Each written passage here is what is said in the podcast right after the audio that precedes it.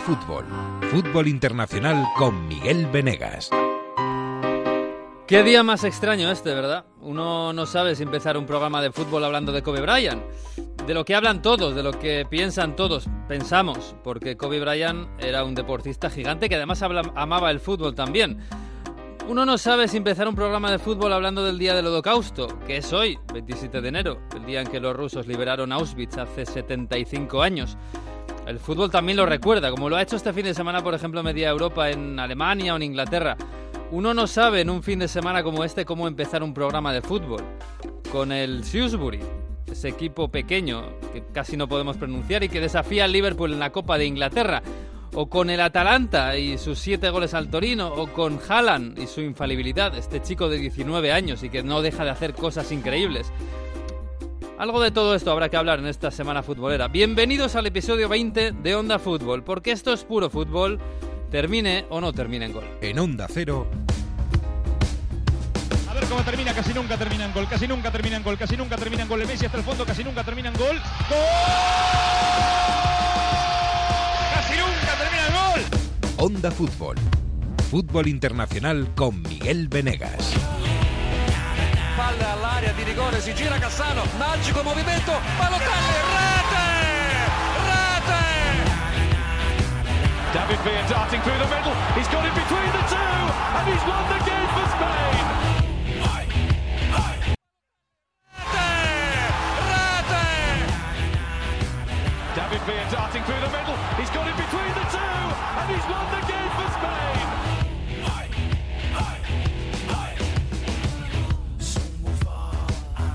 Pues así empieza esta semana cargada de tantas y tantas cosas, algunas bonitas, otras terribles y otras muy feas. Pero bueno, eh, estamos aquí para hablar de fútbol. Está por ahí Jesús López, no sé por dónde, porque me parece que le están pinchando la línea para, no sé si es esto del Brexit o algo. Hola Jesús. Hola, ¿qué tal? Debe ser el nuevo control de líneas. Sí, está Boris Johnson detrás de tus artefactos radiofónicos, me parece a mí. ¿eh? ¿Qué tal? ¿Todo bien? En la Unión Europea funcionaba todo bien, ¿eh? ¿Sí? Eso digo esto. Pues te quedan cinco días, macho. Tú verás. está, está Mario Gago por ahí ya por las montañas alpinas de Turín. Hola, Mario.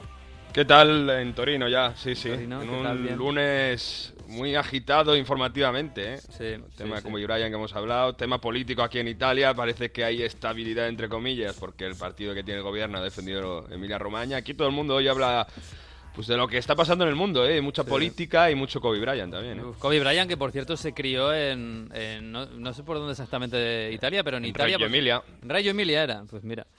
Y supongo que allí, claro, tenía una hablaba perfectamente español e italiano. eh, Muy bien, Y era sí, un sí. tipo que le gustaba mucho el fútbol. eh, Y bueno, estos días que todo el mundo lo recuerda porque todo el mundo lo ha visto jugar. Y también el fútbol y Europa le, le ha, le ha visto. Y Italia un poco más, claro. Sí, tiene, por ejemplo, el Milan le ha recordado bastante bien. Entre el 84 y el 91, porque su padre jugaba en, en Reggio Emilia, en el equipo de baloncesto, y jugó las categorías inferiores y ha hecho varias entrevistas eh, muchísimas veces. Venía a Italia, además, porque le gustaba, creció, pasó su adolescencia aquí y por eso es tan, eh, tan querido, bueno, en todo el mundo, pero también especialmente en Italia, ¿no? Cuando de pequeño también se involucra en eh, la forma de, de- un país, además que venía mucho también de vacaciones, pues le querían, le querían muchísimo y su baloncesto, bueno, pues eh, tiene, era mu- muchísimo, muchísimos seguidores en Italia, pero aquí, mira, amaneció esta mañana con la prensa eh, deportiva de Italia y todo el mundo y muchos criticaban como, por ejemplo, en España las portadas son dedicadas a Kobe Bryant, ¿no? Y bueno, Sí. en, en Francia y tal. Pues aquí en Italia no tanto. Es verdad que ayer hubo un Napoli-Juve que- y un derby de Roma y muchas Sí. cosas, pero no han dedicado la, la portada a los principales diarios deportivos a- al fallecimiento. Sí, ha sido un fin de semana muy intenso en Italia, ¿eh? Y más en Turín. Yo, lo del 0-7 del Atalanta, mm, no sé, Mario, tú verás. Bueno, Tú verás. pues de momento Mazzarri va a seguir, Sí. pero ha sido una auténtico humillación porque el equipo está prácticamente fuera de, de- Mm. de- de- muy lejos de lo que es competir. Por cierto, Yago Falque va a salir del equipo porque tampoco Normal. tiene problemas colectiva con Mazzarri. Está en una época muy muy gris. Va a seguir el entrenador, pero aquí protestas, manifestaciones y Cairo, que es el salvador del equipo, Cairo presidente de Gacheta, de marca y tantas cosas, alguno ya le dice que parece que está pensando más en pasarse a político, en hacer otras cosas, que en reactivar un Torino que tenía plantilla al menos para luchar por Europa. Bueno, pues han pasado cosas este fin de semana. En Alemania ha sido un fin de semana muy bonito, muy bonito. Eh, bueno, ha habido un homenaje al, un homenaje más que homenaje, un recordatorio, ¿no? Al, a la liberación de Auschwitz y todo lo que supuso el holocausto. Hubo eh, ese hashtag de We Remember en el Bayer Schalke, que fue muy emotivo, unas, un tifo espectacular de la afición del, del Bayern de Múnich, que además el Bayern de Múnich, que, fue eh, también muy identificado con el pueblo judío alemán y, contra el, nazismo. Y en Alemania, eh, este fin de semana, otra vez ha brillado un chico que tiene 19 años y que es noruego y que el mundo ya conoce, pero que hace un año no lo conocía nadie.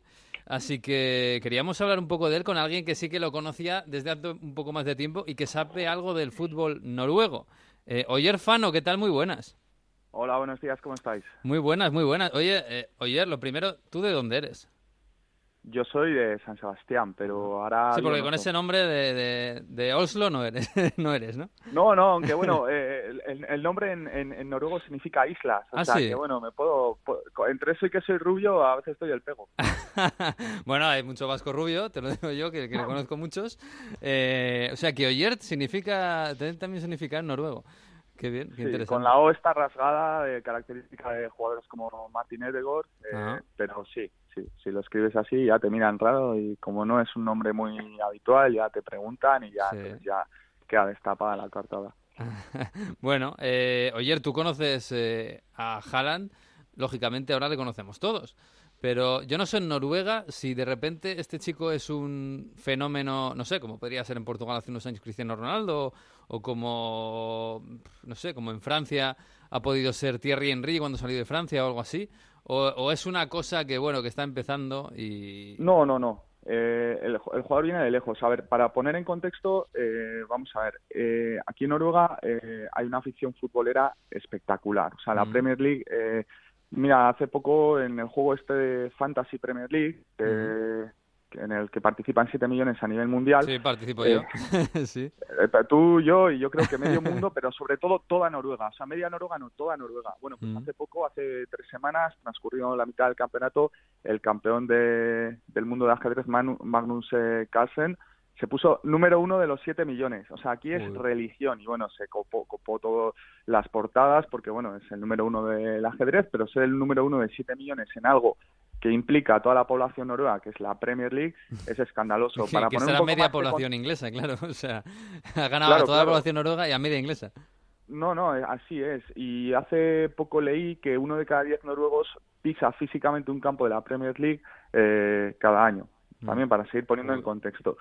Sobre todo, aquí hay mucha afición al fútbol y quedan eh, muy desencantados con la famosa generación de los Oscar, eh, Riese, eh, mm. Careu, porque eh, tenían un equipo que por individualidades eh, daba lugar a pensar que podían conseguir algo importante en un europeo, en un, incluso un mundial, y se quedó en agua de borrajas. Entonces, eh, hasta hace muy poco los partidos de la selección no el que jugó contra España, en el que se llenó, porque ya el fenómeno de, esta nueva jornada ya, había dado inicio, mm. pero la selección era como que entre que no salía ninguna estrella y que eh, quedaba la decepción de la anterior jornada, pues había un poco de, decepción. Eh, en cambio, empezaron ya en las categorías inferiores a despuntar jugadores como Edegor, Martin Edegor y como eh, Haaland, y entonces se les sigue ya desde hace cuatro años. Eh, tanto el jugador de la Real como el, el hoy jugador del Borussia comparten un récord de precocidad y es que en el caso de Haaland con 15 años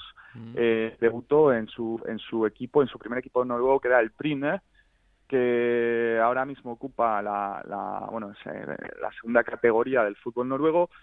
Él venía en ese equipo ya de meter, creo que, que había mirado antes que eran 14 goles en 18 partidos mm. y con 15 años le dan la alternativa. Fue un debut gris, es normal, con 15 años. En el caso de Martín Edegor, eh, cuando debutó fue el mejor del partido, pues mm. eh, enseguida eh, apareció en todos los, los diarios, eh, incluso fichar por el Real Madrid. Sí, fue cuando hizo la gira por, por, Europa y acabó fichando por el Madrid, era un bueno, exacto, una figura. Exacto. Entonces aquí eh, todas las esperanzas eh, noruegas están puestas en estos dos futbolistas, eh, pues eso. eh, y, y entre eso y que el clasificatorio para el mundial ha sido bastante interesante porque hasta la última jornada encima se la juegan contra Suecia, que son los eternos rivales junto a Dinamarca por aquello de la rivalidad de final, pues eh, hoy, hombre, Martin Edegaard es cierto que tiene más cartel, o sea, es decir, eh, con eso de que se fue al Real Madrid, de que ya eh, está despuntando pues desde el año pasado en la Liga Holandesa, este año en la Liga Española y tal, tiene más prensa, pero no, este Haaland eh, sale en todos los telediarios y ahora están locos, claro, es el pichichi de la de la Champions o, Sí, o junto con Messi, ¿no? sí. Están ahí un gol arriba, un gol abajo. eh, y claro, eh, su irrupción en el fútbol alemán es que es de locos. O Es sea, que además que- eh, le ves y, y, joder, un chico, un chico tan grande porque es enorme, eh, 19 años, pero sigue teniendo cara de niño. Y, y cada vez que sale al campo le ves sonriendo. El- bueno, ya no solo, ya, ya pasaba con el Salzburgo, ¿no? Pero es que llega al Dortmund, debuta el día que debuta, sale en el 59 y hace un hat-trick. Y este, y este viernes sale otra vez, dice, bueno, le sacarán de, de titular, ¿no? Después de esto, no, pues le ponen de suplente otra vez, sale y mete dos goles. Y claro, le ves Sí, y cada vez que toca la pelota está sonriendo como un niño. Uno no sabe, claro, desde aquí no sabemos eh, mentalmente cómo es o, o- o qué se puede intuir de, de ese chico. Se le ve un chico que, que- que tiene cara de niño y que es feliz y ya está, y que mete goles. Bueno, aquí se destaca eso, su jovialidad también, que es un tipo eh, desenfadado, protegido a la hora de, de la exposición mediática, tanto él como Martín Edegaard. No es que rehuyan a la prensa, pero sí que están muy bien asesorados por sus familias. Mm. En el caso, en, en ambos casos, sus, sus familiares, tanto de Martín Edegaard como de Haaland, eh, tienen vínculo directo con el fútbol. Yo no sé si sabéis que, de hecho, Haaland no nació en, en, en Noruega, que, sino que Mm. nació en Leeds, porque su, su padre fue futbolista del, del equipo inglés. Lo que pasa es que al final se decantó, como todos los noruegos, por jugar por su selección, porque Mm. las cosas como son, es un país.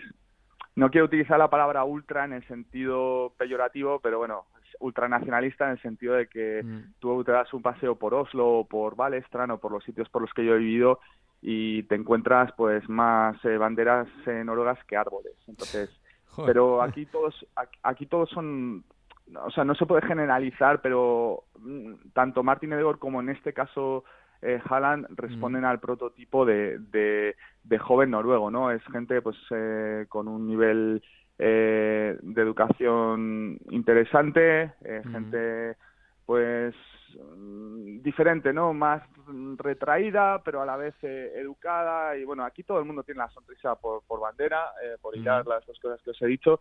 Así que, bueno, pues eh, son jugadores rara vez, o sea, aquí el- el- la, la oveja negra fue Riese, que ha organizado un par de escándalos y tal, Sí. y lo tienen aquí como el bad boy del fútbol noruego de los últimos 20 años. Pero por lo demás, generalmente cuando os encontréis un futbolista noruego, el prototipo responde también al po- prototipo de, de ciudadano noruego, ¿no? Que es Mm. gente, pues, eh, seria, gente que, bueno, que aquí Educada, hay ¿no? un con- Sí.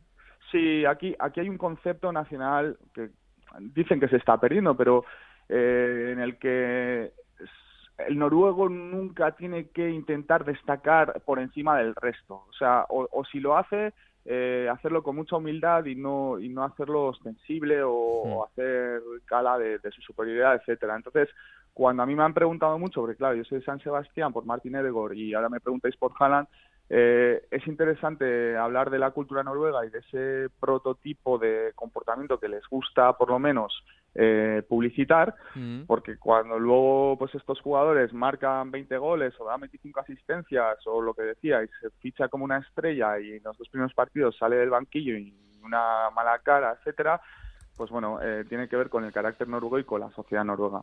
Mm, eh, claro, te, te iba a decir, eh, pensando un poco esto, es verdad que Odegaard o, Edegor le- se fue al Madrid, ¿no? Ese fue el primer salto, un poco un- una grandísima ambición, pero es verdad que es que eh, viendo la, la trayectoria que ha tenido Odegaard, eh, que se ha tenido que ir a Holanda, eh, a un equipo primero como el Herenveen, eh, después poco a poco haciéndose su camino. Y ahora Haaland, que primero se fue al Salzburgo, y es verdad que son seis meses lo que han pasado, ¿no? Desde que se fue al Salzburgo Sí. hasta que se ha marchado, pero ya tenía unos cantos de sirena de equipos grandísimos, del Real Madrid, del, de Sí, equipos de la la Juventus. Premier, de la Juventus, Juventus, y sorprendió que se fuera al Dortmund. No sé si esto tiene que ver un poco con, con eso de, bueno, ir, ve poco a poco haciéndote tu camino, no tengas prisa. Sí, yo creo que aquí el camino, el abanderado de esa generación ha, sido eh, Martin Edegor y yo creo que aquí se ha escrito mucho en los periódicos eh, noruegos sobre eh, lo peligroso de, de, entrada eh, fichar por un gigante, porque a Martin Edegor no le hizo bien. O sea, era muy bonito, quedaba muy bonito en las portadas poner una foto de Edegor entrenando al lado de Cristiano, pero claro, al final lo que os decía, debutó con 15 años marcando tres goles en la Liga Noruega, que es evidente que es flojísima, pero durante unos años eh, aquí ha estado el run run de que este jugador se ha quedado estancado, quizás ha sido demasiado ambicioso, ha intentado aprender a correr antes de aprender a andar. Y bueno, pues eh, ya os digo que aquí, como salen tan pocos jugadores, todo se concentra en dos o tres, que en este caso está claro quiénes son. Mm. Entonces yo creo que la decisión de, como decís, primero fichar por Salzburgo y ahora por el Borussia, que ojo, es un gran equipo, pero está claro que no es primer, primer, primer escalón mundial, responde un poco a pues eso, a primero a estar bien asesorados por, por, sus padres, en este caso por el futbolista de Leeds, y en segundo lugar, pues para no repetir errores que mm. yo no sé si en el caso de Martínez de Go se puede considerar un error, pero desde luego eh, ha sido cuando ha ido a una liga menor, la mm. holandesa, pero mayor que la noruega, cuando ha empezado a desarrollar su juego. Yo el año pasado eh, como anécdota, yo cuando voy al gimnasio está puesto siempre cuatro o cinco televisiones a la vez, entonces en los telediarios cualquier, o sea, cualquier resumen de Martínez de Gore en, Holanda lo veías, porque te lo repiten machaconamente cada hora. Eh, joder, yo, mira, mm, a veces me puedo equivocar porque de fútbol sé como todos, ¿no? De ver mucho, pero ya el año pasado se empezaba a intuir, ostras, este jugador es muy bueno, o sea, este último pase me da igual que sea 11 jugadores holandeses o 11 sillas. O sea, este, este, o sea, meter la pelota entre esas dos sillas, si quieres, mm. eso es complicado y este tío lo está empezando a hacer. Y con Haaland, pues eh, ocurre lo mismo. O sea, ya. Lo que pasa es que con Haaland, como hemos tenido la vara de medir de la Champions League, donde ha metido goles como churros, mm. ahí ya yo creo que los equipos grandes, en este caso el Borussia, ya no han dudado, porque una cosa es hacerlo contra equipos austriacos, que bueno, es una liga ya media, pues ya hay algún equipo decente, pero otra cosa ya es hacerlo contra equipos potentes del panorama europeo y claro, 19 años y si lo haces en la Champions es que tú ya estás preparado pues para ser un referente del fútbol europeo en los próximos 10 años, que es lo que va a ser este chico, porque es que lo remata todo, tiene una fuerza descomunal mm. y luego yo creo que hoy en día, y esto de esto solía hablar mucho Monchi, es muy interesante también es lo que los aficionados no ven, ¿no? Que es el entorno del futbolista y la cabecita del futbolista. Que tú puedes fichar a un... Pues mira, ahora que están jugando nada ¿no? Mm. Eh, tú puedes tener eh, todas las cualidades para ser número uno de tu deporte, pero como no te funcione lo de la mollera, pues mm. estás perdido. Y en este caso, eh, insisto, eh, sin generalizar, porque siempre te puede salir un, un John Arne Rise, eh, aquí la cabeza la tienen bien amueblada. O sea, no tienen, no sé si por cultura, por clima, por latitudes, etcétera, no tienen la capacidad de perder tanto la cabeza como en otros sitios. Entonces, yo creo que en el caso de Hanan es que han invertido. Yo creo que ayer escuché por aquí en la radio noruega que al final se han gastado 80 millones entre comisiones, porque creo que 15 se ha llevado Mino Rayola y 10 su padre, que, oh, será noruego, pero tonto no. y, y, bueno, pues ya, ya os digo, yo lo veo, lo veo y aquí se le ve ya como un gran referente y aquí hay mucha expectación por la próxima clasificatoria para el Mundial, porque se cree que por fin esta selección se lo va a creer y van a tener un 9 como Hanan, que es, que es una auténtica bestia. Luego está Joshua King, que sin ser, bueno, élite mundial, pues desde luego no es un mal acompañante, es titular en la Premier League. Y por mm. supuesto Martín Edegor, que esperemos que siga con la, con la progresión. A mí me en Italia se ha hecho, sobre todo cuando empezaba a sonar para la Juventus, se hicieron muchos perfiles, ¿no? Se iniciaba, se iniciaba a analizar cómo, cómo es, ¿no? Y, bueno, decían periodistas noruegos lo que tú dices, dice, es fuerte como un oso y rápido como un caballo, ¿no? Y luego sobre todo esa fuerza de mentalidad que, y esa personalidad, porque dicen que eh, antes de un partido de, de, Champions League se le veía que como llegaba al entrenamiento con la música de la Champions a tope, súper mentalizado y, creyendo que lo iba a hacer bien, ¿no? Muchos dicen, bueno, sin llegar a Ibrahimovic, pero ese carácter fortísimo de que yo estoy seguro que lo voy a hacer bien y que es la determinante, ¿no? Es a lo mejor más técnicamente por su mentalidad de, que piensa que va a hacer las cosas bien y le salen bien. Sí, sí, lo que te digo, es, es un tipo, aquí siempre se destaca su capacidad de trabajo y su capacidad de meter horas y horas y horas eh, en el gimnasio, que es otra característica que también tiene en común con Martín Edegor, de quien destacan que es el primero en entrar en Zubieta y el último en irse y que está todo el día haciendo pesas. Eh, aquí me han dicho también sobre Haaland que es un auténtico obseso sobre eh, en la preparación alimenticia, o sea, es decir, es de estos que 220 gramos de pechuga de pollo, no sé cuánto de pasta a tal hora, es decir, es gente que, que, en este caso es un chico que se cuida muchísimo, eh, que cree en lo que está haciendo, que cree en el método del trabajo. O sea, no es un jugador que por lo que dices, ¿no? Que por tener velocidad y fuerza dice, mira, a mí con esto me vale, y bueno, lo de la alimentación, tengo 19 años, pues con 19 años tu metabolismo todavía está intacto, etcétera. No, no, debe de ser, pues eso, entre comillas, para que nos entendamos, un talibán de, de también de la, de la alimentación. Y eso es importante, ¿no? Porque claro, al final lo que decís, o sea, hablabais de Ibrahimovic. Ibrahimovic es, bueno, pues es un, un verso suelto, pero en el caso de otros delanteros de élite mundial, pues siempre hay problemas. Mira, se me ocurre un jugador que nunca ha dado problemas, pero el Kun Agüero, ¿no? Es decir, el Kun mm. Agüero, pues eh, cuando ha vuelto de vacaciones le hemos solido ver con barriguita, etcétera. O sea, son jugadores que son muy buenos, que te van a meter no sé cuántos mil goles, que van a terminar la carrera y todo el mundo lo va a valorar positivamente y nadie va a acordarse de esos de esos eh, ¿cómo llamarlo? Pues, ¿no? De, pues pequeños puntos negros en carrera.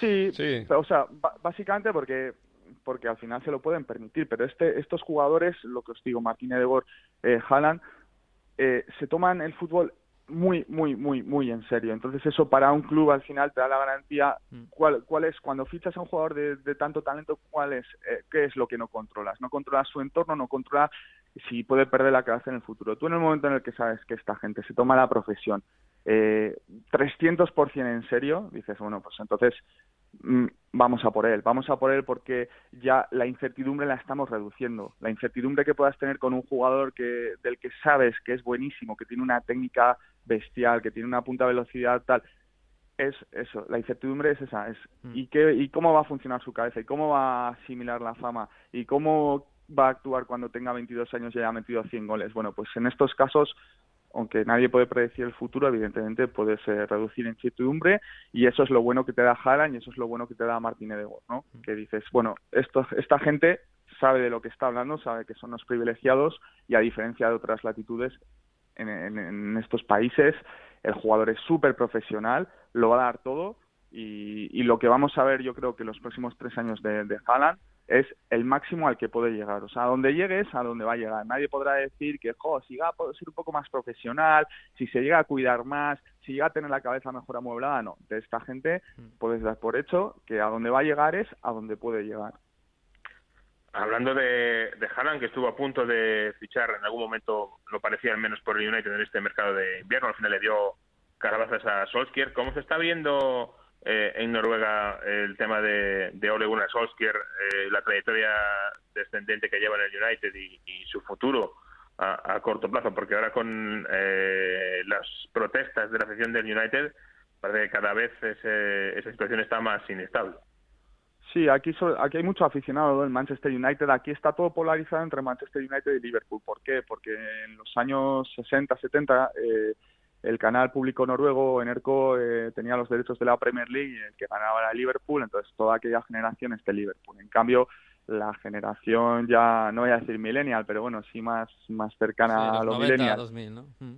Claro, con Solskjaer, marca, con Berg, Solskjaer, incluso escandinavos eh, como Schmeichel y tal, eh, son todos del United. Y aquí son bastante críticos con Solskjaer. El año pasado, pues... Eh, al final pues eh, fue héroe nacional con aquellas remontadas en Champions y tal y bueno era un poco como reverdecer viejos eh, laureles no joder al mm. final me hice del United por este y ahora está entrenando y tal pero bueno yo creo que aquí pues eso eh, en eso no es diferente el aficionado noruego al aficionado del resto de Europa y, bueno pues eh, con esto las redes sociales ya sabéis la gente es mm. muy muy vehemente y, y no pues se le lo que se escribe aquí, sobre todo en, foros y tal, porque en prensa al final son más conservadores, es que le viene grande el asunto. O sea, que le viene grande que no es un... Al final eh, llegó al United cedido, que eso es muy raro, era un entrenador cedido, ¿verdad? Pues vino cedido por, el, por el molde. Entonces, eh, bueno, eh, ya recién las críticas diciendo que le falta preparación, que le faltaba experiencia, pues que, que para parchear una temporada bien y tal. Eh, hay un poco de escepticismo con su figura. Pero bueno, es normal. De todas formas, por el United, desde que se fue Ferguson han pasado Moyes, han pasado Mourinho, han pasado, ah, en Sí. este caso, Solskjaer. Sí, el post Y Van Ferguson Gaal. está siendo largo y duro y va parece, parece que va a seguir siendo así. ya no es solo cosa han- de Solskjaer. No, y luego han pagado, yo me acuerdo que ha pagado millones y millones de euros por jugadores Sí. como Rojo, Tarmian, o sea, es decir, que dices, oye, eh, eh, ¿cómo estáis pagando esa barbaridad por jugadores que tendrían dificultades por ser titulares incluso en un equipo de zona media de la Liga Española? Yo creo Mm. que el problema del United no es de entrenador, yo siempre, siempre digo, soy muy escéptico con la importancia del entrenador. O sea, es mucho más importante un director deportivo que sepa invertir y que sepa convertir tu superioridad económica en una plantilla de verdad. Mm. Pero bueno, eh, aquí lo dicho, o sea, Solskjaer se le tiene mucho cariño, no hay críticas exacerbadas, pero se tiene la sensación de que, de que este toro le es demasiado demasiado bravo para él. Pues nada, Oyer, que da gusto hablar contigo. Me están dando ganas de ir allí a, a Tromso a ver la aurora boreal o no sé, a verlo. o sea, Sí, bueno, mejor, mejor en abril o mayo. mejor pero no se ve la aurora, ¿no? En abril. No, las auroras son entre Ahora. finales de noviembre y finales de enero. Eh, y es muy, al- muy, muy, muy, muy al norte. O sea, aquí, no, aquí no las ven. Bueno, aquí los, no los las ven. fiordos o de Kattegat y los vikingos y tal. Sí, sí, para pasar un tiempo está bien. Luego hay que adaptarse, ¿eh? Que Sí, esto, esto es- esto es- que aquí todo, Noruega es todo muy bonito, pero eh, tres cuartas partes de Noruega cuando cuando pueden se van a España y eso también dice mucho de nuestra cultura y de nuestro país y de nuestra calidad de vida. Ojo, Desde luego, sí, sí. ¿Qué te voy a decir yo? Que además en Donosti, ¿cómo se vive en Donosti? Madre mía. joder, cómo- no se ve mal. ¿Se come? ¿Cómo se come? ¿Y cómo se come? Sí, señor. ¿Y cuánto verde también hay ahí? Bueno, ayer que muchas gracias, ¿eh? Seguimos eh, a estos A vosotros. a estos gigantes noruegos que además de gigantes la tocan como Los Ángeles y que van a Exacto. ser el futuro de Europa prácticamente. Así que Sí. seguimos en contacto. Un abrazo, ¿eh? Muy bien, a vosotros. Hasta luego. Abrazo. Chao, chao. Pues sí, eh, los noruegos. Vamos a hablar un poco de Premier, hombre. que-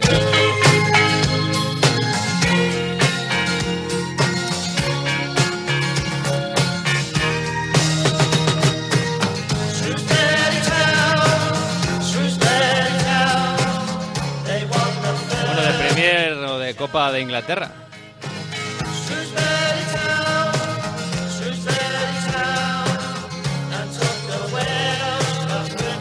Yo, Jesús, aunque escuche el nombre bien, yo no soy capaz de pronunciarlo bien. ¿Cómo es? Shrewsbury Town, ¿no? ¿Cómo es? Shrewsbury Town, ya, sí, algo así. Es, es bonito ¿eh? el himno, vamos a ver.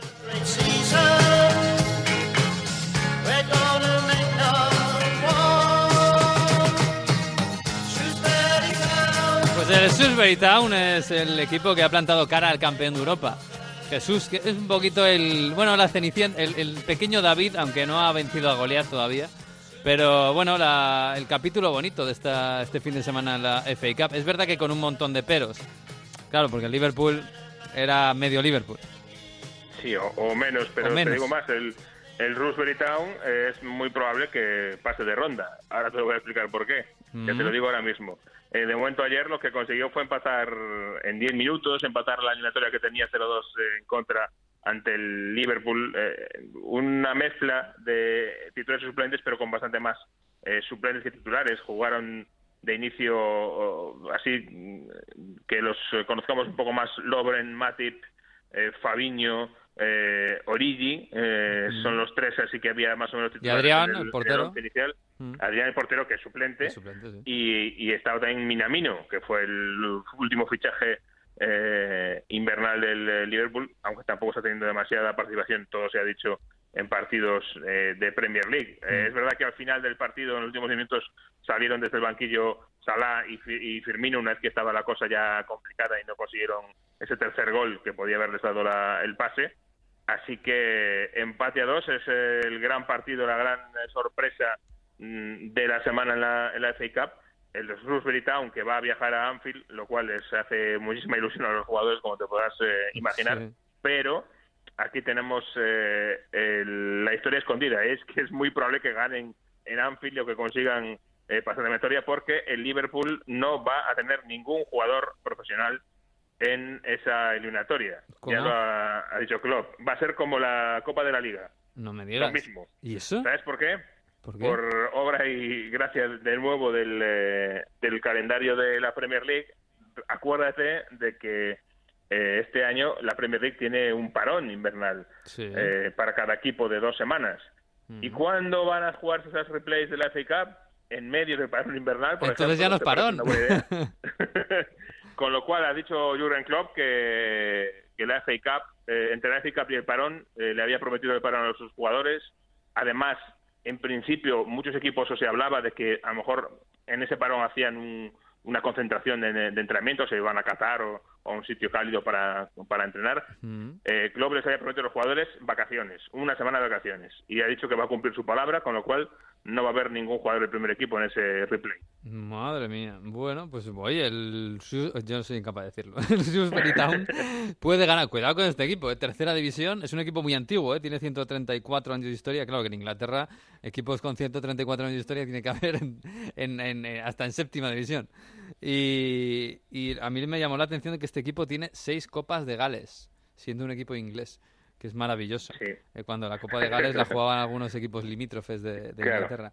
Pero me, encantó ¿eh? ayer ver ese pequeño estadio y hubo incluso invasión de campo al final. Yo digo, van a, van a por Salah y Firmino, no, y van a por sus propios jugadores, que son al final los héroes. Pero fue, fue bonito. Bueno, vamos a ver, ¿cuándo es la fecha del partido de vuelta en Anfield? Eh, lo tengo por aquí el día 8, me parece. El día 8. Eh, no, perdón, eh, día cuatro o cinco. O sea, la semana que viene, la semana que viene. Exacto. Entonces, eh, este, el Liverpool se va a poder permitir hacer esto.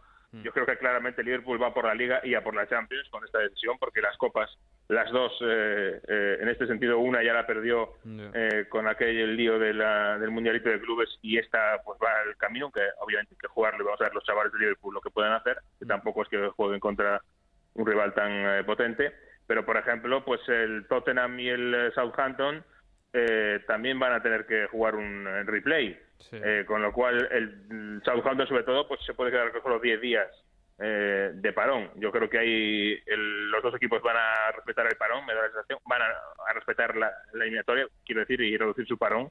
Pero claro, las vacaciones ya con 10 días, teniendo que volver y ponerse a entrenar de vacaciones, pues te va a quedar unas vacaciones de 3, 4, 5 días como mucho. Oye, ¿y esto eh, a la afición le parece bien? Lo digo porque en Inglaterra siempre se ha dicho que la Copa de Inglaterra era una cosa muy seria y que, y que mientras aquí en España a lo mejor eh, despreciábamos la Copa y en Inglaterra para nada. Y, bueno, al final esto es casi casi tirar la Copa. Pues sí, eh, a ver, en general está claro que no gusta en Inglaterra esto. Los aficionados del Liverpool, pues es que Klopp puede hacer lo que, lo que venga queriendo él de hecho, es que el propio Jürgen Klopp no va a estar. Mm. Eh, en principio en ese partido. Él también se va a estar, eh, eh, va a estar de vacaciones y, así que será el Liverpool B o el Liverpool reserva, el que juega, incluido el entrenador. es que es increíble, a mí me parece alucinante, pero bueno. que hagan lo que quieran, que yo estoy de vacaciones. Como si Al final también te digo, si este tío ha ganado la Champions y va a ganar la Liga, joder, ya puede hacer lo que le dé la gana, es que lo que quiera. Claro, el problema es que ahora mismo Jurgen Klopp puede hacer lo que quiera y, nadie le va a toser, desde luego. Pero, y, que conste que yo, eh, por una parte, lo, entiendo. Él eh, ha venido insistiendo muchísimas veces en, que a los jugadores hay que darles un poquito de, protección, hay que dar un poquito de descanso, que cada vez eh, los, los calendarios son más inhumanos en ese sentido, que no puedes pretender tener a gente compitiendo al máximo nivel y luego hacer este tipo de historias. Habló de la Copa de África la semana pasada también en términos similares con lo cual hay que darle que esto es coherente con lo que viene defendiendo. ¿Cómo? ¿Que hay que hacer un replay? No. Pues no. Pues es verdad que se le podía hacer, se le podía hacer la crítica de decir, bueno, pues si no querías un replay, sabiendo cuándo iba a ser, haber ganado, haber puesto un equipo mejor eh, sobre el terreno de juego y no lo has hecho. Sí, sí, sí, totalmente. Pero bueno, oye, por cierto, lo de Sadio Mané, eh, que se lesionó la semana pasada, el miércoles, en, en la Copa, no, en la Liga, perdón, eh, se hablaba primero de tres semanas. Este fin de semana, el rumor en Londres fuerte era que, podía ser más y podían ser seis semanas que se perdiera el primer partido contra el Atlético de Madrid. Eh, hay cierto oscurantismo sobre, sobre esto. Al final es una lesión muscular y no se sabe exactamente cuánto va a tener, ¿no? Sí, hay cierto oscurantismo y la, y la va a haber, eh, y la va a seguir habiendo, quiero decir, porque es un poquito marca de la casa. Eh, Jurgen Klopp llegó a decir que no sabía muy bien cómo estaba, o sea que imagínate eh, eh, cómo va la historia. No vamos a saberlo hasta más cerca, yo creo que se irán sabiendo cosas, pero sí es posible que, mm, que pueda perderse el primer partido de, de Champions. Vamos a verlo. Eh, en cualquier caso, yo sigo diciendo que este mm, parón invernal, en principio, a la mayoría de los equipos ingleses le, van a dar, le va a dar un aire muy, muy positivo de cara a esa a esas eliminatorias. Vamos a verlo porque verdad que pasa. Igual alguno se queda fuera de forma después de un par de semanas fuera, no lo sé, y le cuesta volver a empezar. También habrá que explorarlo. De hecho, creo que fue eh, Mourinho el que dijo que tampoco le hacía mucha gracia porque estaba muy próximo su parón a, a la eliminatoria de Champions y no estaba de- tampoco del todo contento Mourinho con eso. O sea que vamos a verlo, es un experimento y, y de esa forma hay que tratarlo también. Llevan los, los entrenadores años pidiendo un pequeño parón y ahora cuando se lo dan va a ser que, que- que lo han puesto mal. Vamos a ver. Vamos a ver. Bueno, de lo del fin de semana, el- los grandes más o menos ganaron. El City ganó, goleó además en, en su partido contra el Fulham, que bueno, es un equipo de segunda división, pero es un equipo que acaba de estar en Premier. El United aprovechó para darse un pequeño homenaje a costa del Tranmere Rovers, otro gran clasicazo del fútbol inglés. Eh, y yo creo que la sorpresa más allá del Shrewsbury Bowl este, que lo vuelvo a decir mal. Town, Town. Town, la Town. parte fácil de decir es Town. sí, la parte fácil es Town. Eh, el Tottenham, claro, que empató con el Southampton, claro, es un equipo de Premier. Eh, no sé si marcó otra vez Heung-Min Son. No sé si está esperando algún fichaje en, en el Tottenham para que esto mejore, más aún viendo cómo está el Leipzig en, en- Alemania y de cara a la, a la Champions League. Eh, pero el Tottenham no está bien, ¿eh? No, no está bien. Eh, se ha pasado el efecto sorpresa, ¿no? el efecto efervescencia del cambio de entrenador y hemos vuelto un poquito a lo que teníamos antes con problemas eh, de gente en el vestuario que no está del todo eh, metida. Ya sabemos lo que pasa con Eriksen, eh, que parece que se va a marchar a Milán y por ahí eh, el, el Tottenham sin Eriksen y sin Kane yo creo que tiene un poquete importante. Es decir, que sí, que Son y, y Dele Alli parecían un poco revitalizados este año, pero eh, en fin, es, es complicado para esa plantilla eh, remontar cuando además estás perdiendo jugadores clave. No tienes otro jugador como Kane y no tienes otro jugador como Eriksen en esa plantilla.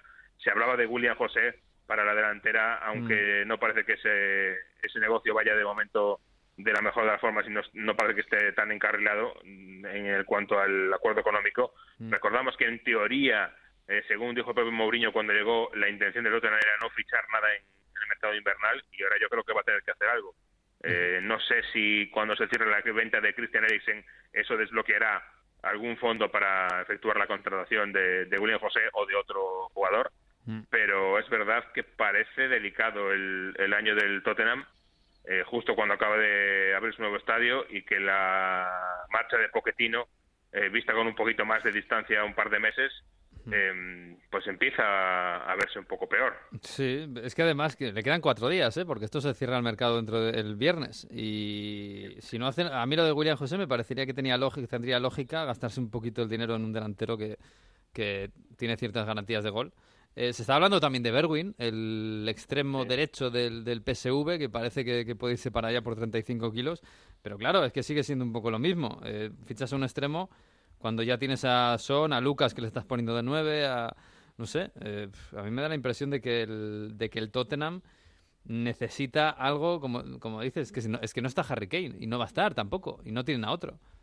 Porque Lucas, eh. Lucas de 9, mm, yo lo que le estoy viendo, le veo un poquito solo, perdido ahí arriba.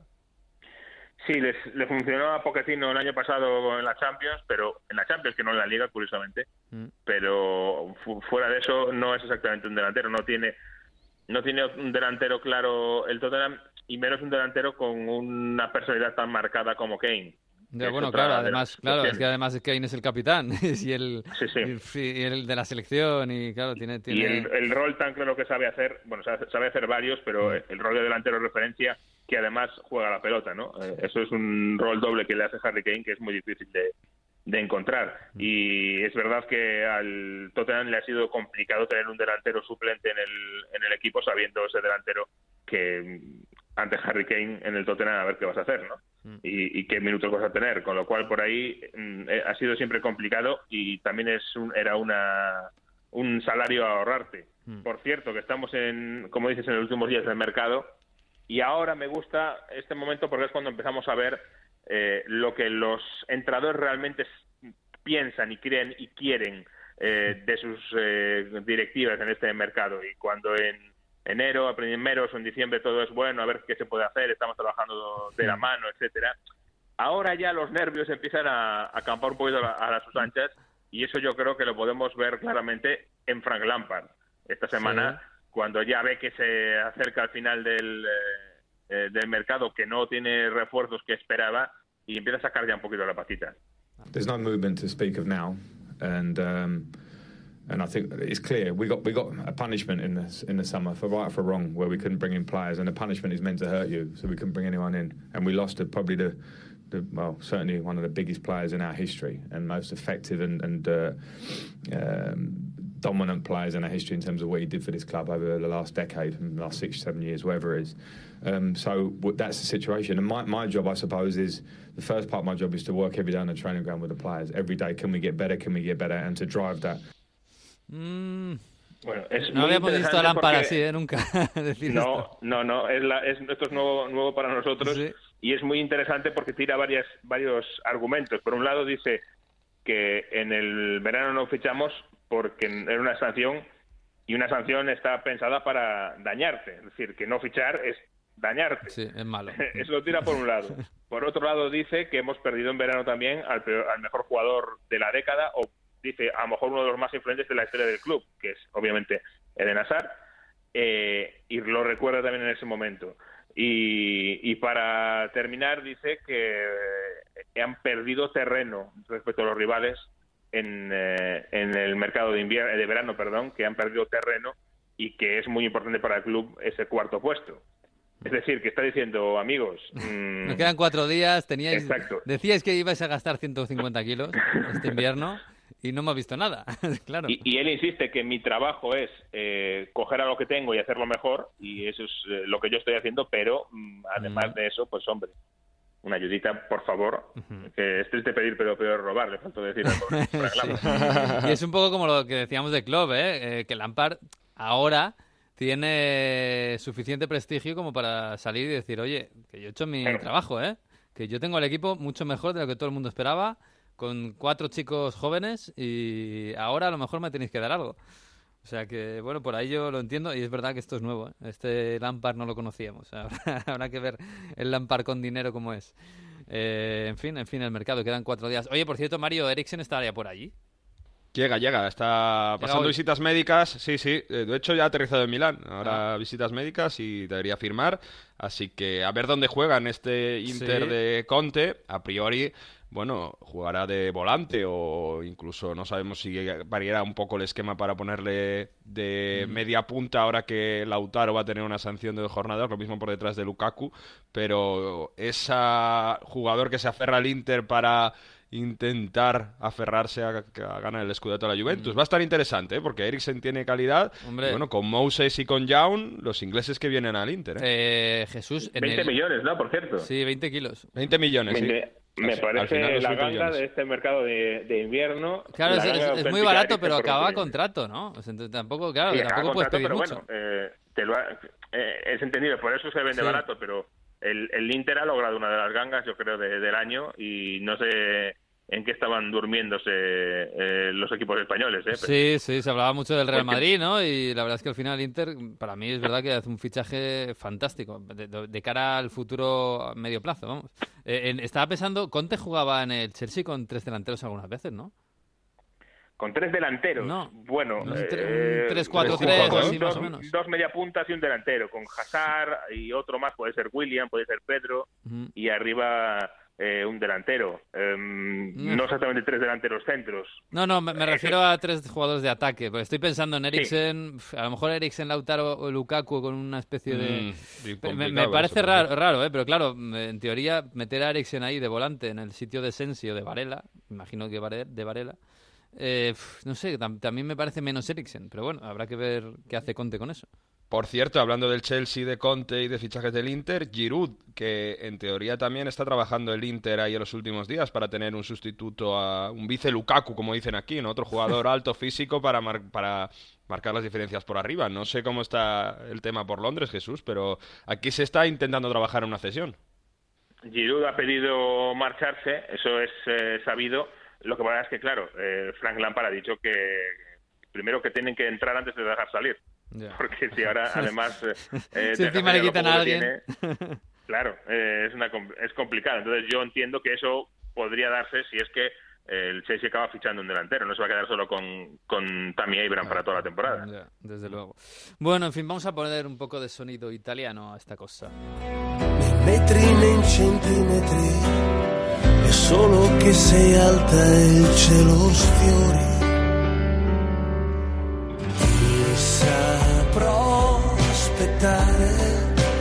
Mario, esto, esto cumple todos los tópicos italianos, ¿eh? Absolutamente. ¿Qué es Antonacci. Es uno de los cantautores más famosos de Italia, tiene una larga trayectoria y lo traigo porque este Tisa Prospettare se está poniendo en todos los sitios ahora en la televisión italiana porque el videoclip lo coprotagoniza Gigi Buffon, el portero de la Juventus. Sí, sí, ahí sale. Bueno, le tira al final del videoclip, el cantante le tira un penalti incluso a Buffon y bueno, ahí. Buffon que ya está buscando un poco la, la continuidad en, los medios italianos más allá del fútbol, ¿no? Que en teoría va, a tener, va a, tener carrera dirigente y demás, pero Además, bueno. su mujer también trabaja en los medios, ¿no? Y así. Sí, presenta en Sky Sport eh, el, programa de la Champions League, o sea que sí, sí, mucha presencia Buffon y ahí con uno de los cantantes más prestigiosos de Italia o más seguidos de Italia, pues ahí haciendo un videoclip. Ti saprò aspettare. Vamos a ponernos melosos.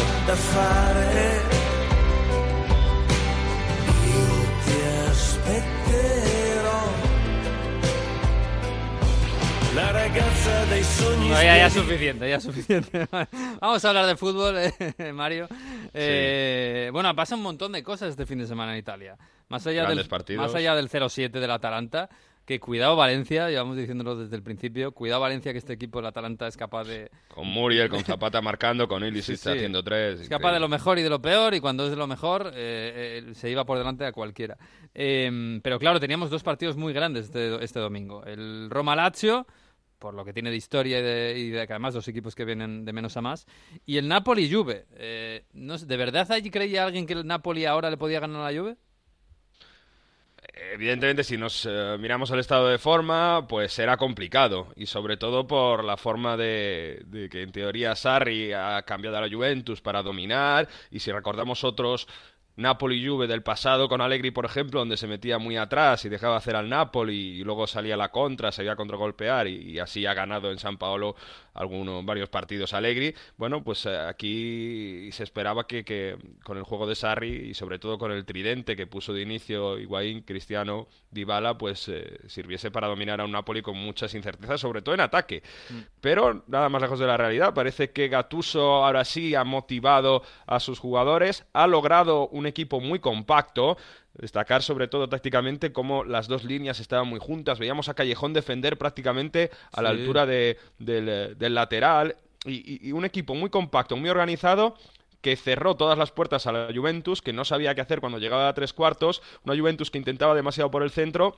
y se vuelve a decir que quizá este tridente no sirve sobre todo en determinados contextos. La última vez que lo vimos fue en la Supercopa de Italia que perdió contra la Lazio, así que eh, es una Juve que sin intensidad no, no, encuentra, no encuentra la llave para abrir las defensas y además se lesionó Pjanic, con lo cual en la segunda parte pues todavía menos opciones de crear juego y contra un Napoli donde parece que jugadores importantes han tenido la confianza de Gatuso, como Zielinski que marcó el gol y sobre todo Insigne mm. que hace el gol pero también hace el tiro que lleva al, al 1-0, pues parece que el Napoli ha recuperado esa fuerza psicológica que sin jugar demasiado al fútbol sí. le puede llevar a luchar para, para jugar en, para, para estar en Champions en la próxima temporada. Hablaba Sarri de qué le pasó a la Juve y si a lo mejor, bueno, sabiendo que el Inter había empatado antes, pues se relajaron y pensaban que iban a pasar por el Napoli muy fácil, porque como le sacaban 27 puntos, este es Sarri.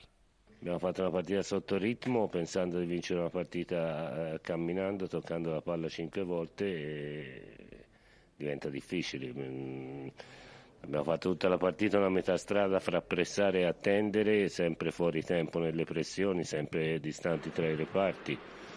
Una partita mentalmente estremamente blanda. O sea, crítico con sus jugadores, ¿eh? que fueron Muy duro. muy blanditos, muy blanditos.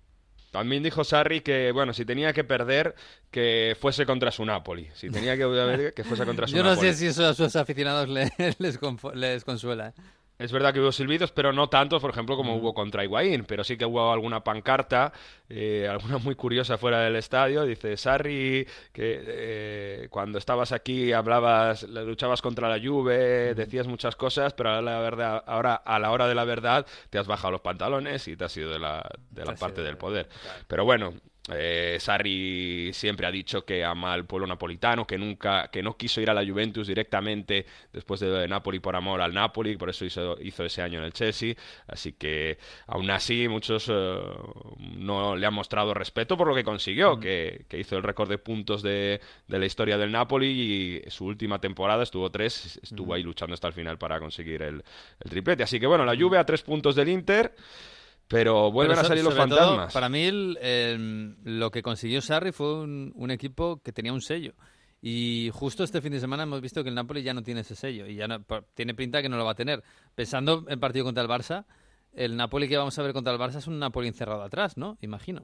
Absolutamente, con 4-3-3, con líneas muy cerradas atrás y con dos extremos que van a intentar salir a la contra, como Insigne y Callejón, para buscar meter balones a Milik, que no marcó, pero estuvo bastante bien. Y el que debutó fue Deme en el centro del campo, en el Sí. pivote delante de la defensa, lo hizo bastante bien el alemán y además liberó a Fabián Ruiz en una función más de volante o más de capacidad de, de enganchar a la, defe- a la La defensa y ataque. Mm. Y, y ahí es donde brilló. Así que además también vimos a Lobotka, que jugó unos minutos al final. Mm. Eh, teniendo en cuenta que no está Mertes, que no está Koulibaly, el equipo respondió y, y, bueno, después de eliminar a la Lazio en Copa Italia, por eso parece que se ven destellos de ese Napoli que no juega al fútbol, pero de, ese- de esa capacidad que tiene el Napoli de, bueno, de, de- de ser determinante también en, en partidos donde a lo mejor no se le esperaba o, o- o de por fuerza y por ese espíritu que, que tiene Gatuso, pues se lo ha contagiado a sus jugadores. Ya le pasó en el Milan a Gatuso, ¿eh? cuando estuvo. Sí. No jugaba bien al fútbol, pero se llevaba partidos por inercia, por empuje y por, Por dar confianza a los jugadores, que es lo que faltaba con Ancelotti. Sí, bueno, vamos a ver, es un Napoli desde luego completamente distinto a lo que estábamos acostumbrados. ¿eh? Y al de Sarri, vamos, diametralmente distinto. Pero tiene que competir y dadas las circunstancias, eh, tiene que agarrarse a lo que sea. Y tiene Oye, buen lo de. Cristiano, ¿eh? antes Dime. de pasar al Inter, Sí. ocho partidos consecutivos marcando en Serie A, 17 goles ya en eh, la temporada en, en el campeonato, que son 20 porque marcó también en Copa Italia, Mm. y, nada, en una semana va a cumplir 35 años, pero está en eh, muy, muy buena racha y todos defienden que si no es por Cristiano, a lo mejor Sarri lo estaría pasando un poco peor, Uf. y que, Allegri estos partidos los marcaba, que con Allegri cuando había la oportunidad de ponerse a seis puntos, se ponía a seis, pero Uf. bueno. Pero eso estaban deseando decirlo, ¿eh? estaban deseando que Sarri tuviera un pinchazo. Pero bueno, oye, esto lo que le viene bien es el Inter, ¿eh? Porque el Inter a lo mejor se tapa una mini crisis. Eh, no, no sé si de juego, porque la verdad es que yo creo que contra el Cagliari jugaron bastante bien. Igual que contra el Atalanta en la primera parte jugaron muy bien. Y contra el Leche. Y a mejor contra el Leche también, sí, bien. contra el Leche en teoría es un, Bueno, un equipo peor, más sí. difícil, o sea, más fácil. Pero claro, este fin de semana otro empate contra el Cagliari y en casa. Eh, es verdad que bueno, vimos destellos de Lautaro, el equipo no jugó mal, eh, a Sensi le veo un poco todavía sin, sin toque, sin buen toque después de la lesión. Eh, Lukaku está fantástico, o sea, a mí me sigue pareciendo que Lukaku es, es, un delantero increíble. Pero si no fuera porque la Juve perdió, ahora estaría estaría lejos de la cabeza. A seis puntos, sí. Son cinco empates en las últimas siete jornadas. Y los el tercero seguido, 1-1. Y las tres veces han empezado marcando ellos y le han acabado empatando. Por lo cual se ve un poco que falta no sé si forma física o, se relajan demasiado en la segunda parte o les falta para llegar bien intensos. Algún fallo defensivo fruto de la intensidad es lo que un poco se, se ve y, como no acaban de cerrar los partidos y contra el Cali tuvieron oportunidades para hacer el 2-0 y al final lo acabaron pagando con un Nainggolan, por cierto, gol del ex después de que Conte le descargase. De hecho, Nainggolan dijo con zona mixta, me han tratado como un Yocatorino, como un jugador eh, cualquiera. Mm. Y ahora, pues justo, eh, le ha castigado con ese empate. Entonces sí que es verdad que falta esa intensidad que teníamos en la primera parte de la temporada donde se resolvían los partidos sin demasiadas ocasiones y ahora el partido llega abierto y lo han empatado tres veces. Bueno, todo esto eh, llega a los fichajes que hemos comentado antes. Por cierto, debutó ya con una asistencia porque Samoa está con problemas físicos. Y claro, con esta presión dice Conte que es que a lo mejor se está inflando demasiado el Inter a pesar de, bueno, todos esos fichajes que pueden llegar, ¿no? Con Eriksen, que a lo mejor parece que estamos comprando al Real Madrid, a medio Real Madrid y, tampoco es así. Esto decía Conte antes del partido. Es justo, es justo siempre mm, fo- focalizzarsi bene, perché poi i messaggi che mandate non, non sono proprio messaggi eh, chiari, ecco, nel senso che perché sembra che stiamo a comprare a metà Real Madrid. estamos a comprar estamos a comprar la mitad del Real Madrid. Que no es para tanto, vamos, que, que, no, hay, que no, no puede soportar tanta presión, vamos pero hay, hay jugadores que es verdad que han bajado un poco el ritmo respecto a, la parte de la temporada. Lukaku está bien, pero no acaba de marcar como marcaba tanto en, en esos partidos de, de, la primera ronda, ¿no? De, de, los partidos, sobre todo fuera de casa, que se le atragantaban. y en este... jugadores, en, realidad, el, gran salto adelante, el único es Lukaku. Eh, porque, bueno, Sensi está haciendo fantásticamente bien, pero Sensi el año pasado estaba también en la Serie A.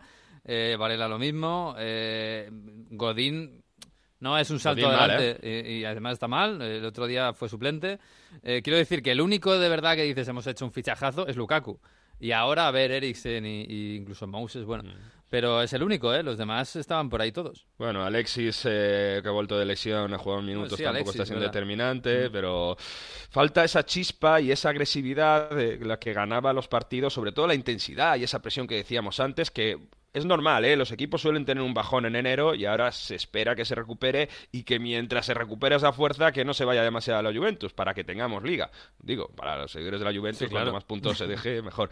Eh, eh, de todos modos, hay polémica por lo que pasó al final del partido. Lautaro se revolvió, protestó al árbitro, le expulsaron y, hubo muchísimos nervios al final del partido. Hubo una especie de encontronazo con jugadores, con Conte. Fíjate si llegó el encontronazo o el nerviosismo que Conte le dijo algo al árbitro y demás, estaba tan nervioso que luego no habló con, los medios y la explicación que dio el Inter o que se ha filtrado es que tenía un principio de taquicardia Conte que le han tenido que dar una pastilla para relajarse. ¿Qué dices? Esto no sé si... Esto es lo, que se ha filtrado y por eso Conte no habló con los medios después del partido. Con eso no se juega, ¿eh? Si es una, es una cosa seria, ¿eh? Bueno, esto es la. que Conte lo vive, todo, lo vive todo muy intensamente y. No, bueno, puede ser, ¿eh? Pero es una cosa seria, ¿eh?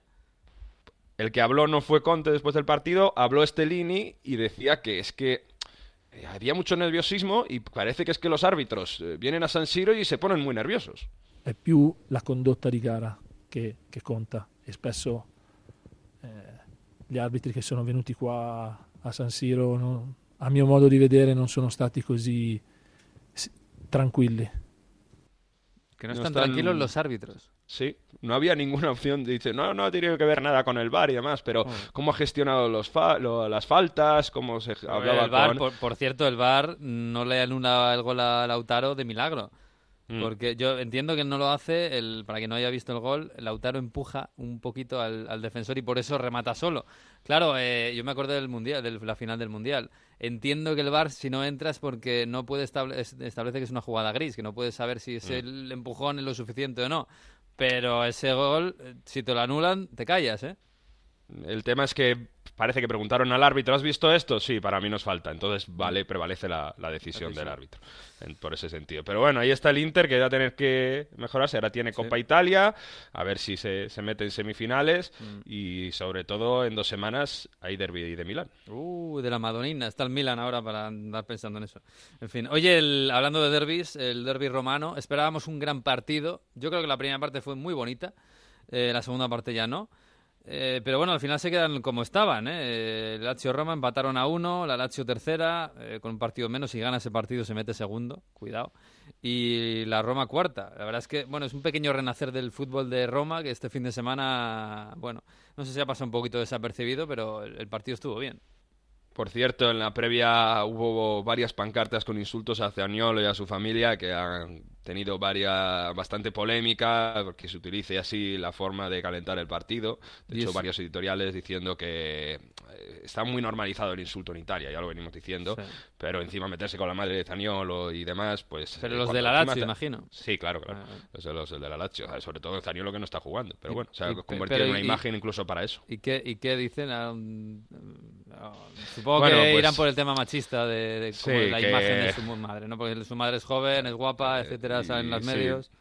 Que Zaniolo se ha roto la rodilla, en tu casa hay otra cosa que alguien tiene roto, en definitiva. Basta po- tener poca imaginación. Ya, ya. Y se ha calentado, pero por eso de una manera de, de estos insultos que, insisto, se están normalizando mucho en Italia y quieren atajarlo, a la gran coreografía que hizo la curva de la Lazio ahí con la Capilla Sistina, ¿no?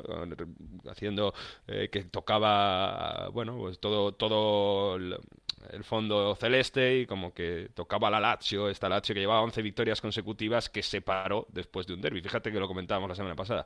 El mayor récord de la Roma de victorias consecutivas en Serie A fueron 11 partidos y luego se Mm. paró en un derby, pues ahora la Lazio se paró. Y gracias, ¿eh? Porque tiene que agradecer a Pau López. Falló otra cosa también en una salida. sí, fallaron pero los la- dos. Pero claro, falló primero otra cosa y dijimos, juego otra cosa. Y luego Pau lo hizo todavía peor. Es que lo de Pau es un balón que de un córner que está fuera, el balón está fuera, lo quiere tocar para evitar el córner de puños, pero lo mete dentro prácticamente de la portería y ahí la, la marca Servi. Tuvo ocasiones la Roma para marcar, para ser mejor y a ver cómo mejora esta Roma con Carles Pérez, que Fonseca le da alegría al equipo y tiene a Pellegrini, a Cristante que meten buenos balones. Mm. Yo creo que la Roma eh, va a estar luchando ahí por, eh, por meterse en, a lo mejor en puestos champions y, y demás, pero si, si juega así ofensivo vamos a tener una Roma, Mm. bueno, que sabe lo que quiere hacer y que es bonita de ver. Así que es- Roma Y Lazio sí. son, son partidos normalmente bonitos de ver y ofensivamente que, que están funcionando. Sí, claro. señor, sí, señor. Bueno, este, esta semana no está Víctor Gómez, el profesor, que el pobre está otra vez con la garganta mala. Le deseamos que se recupere. Pero Mari me ha dicho, oye, que yo tengo una historia que contar esta semana especial.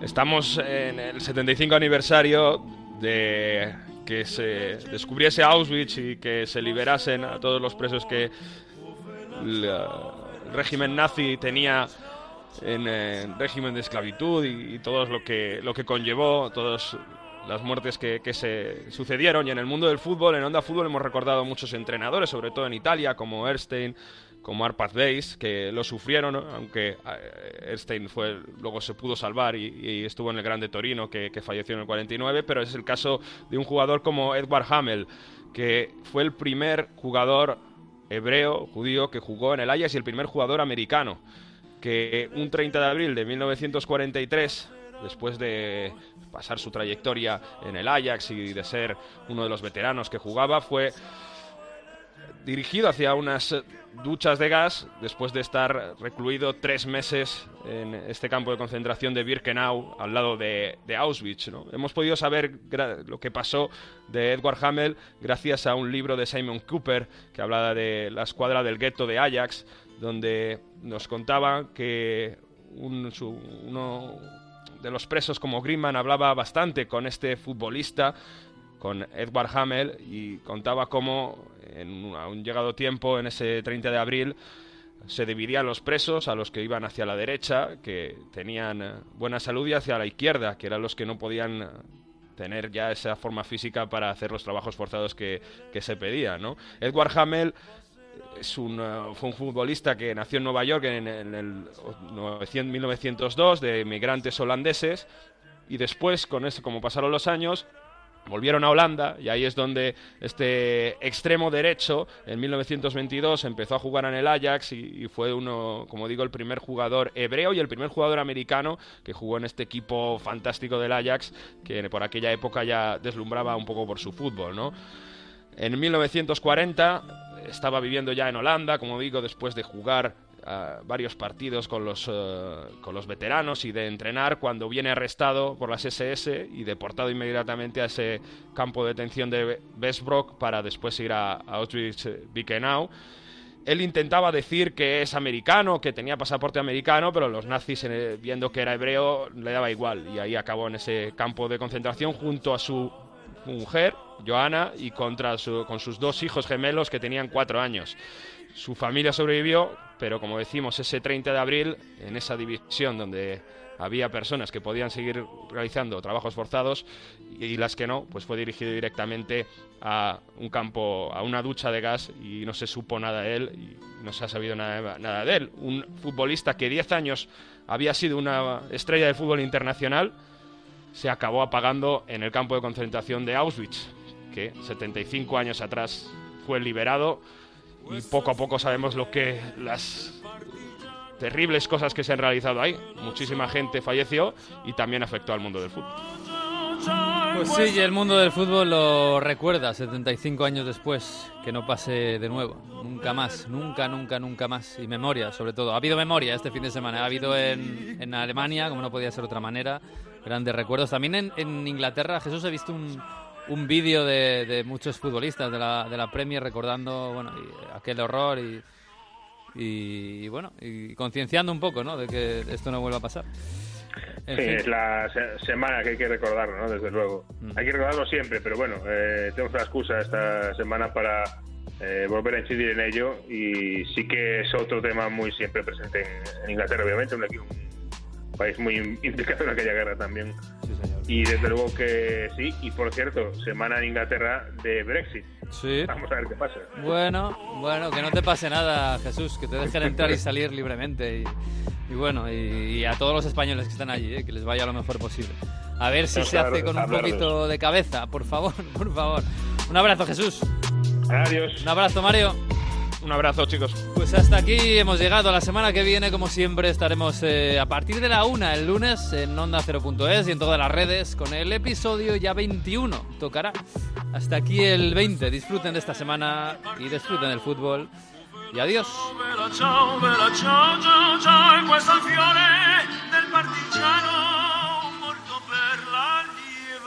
del.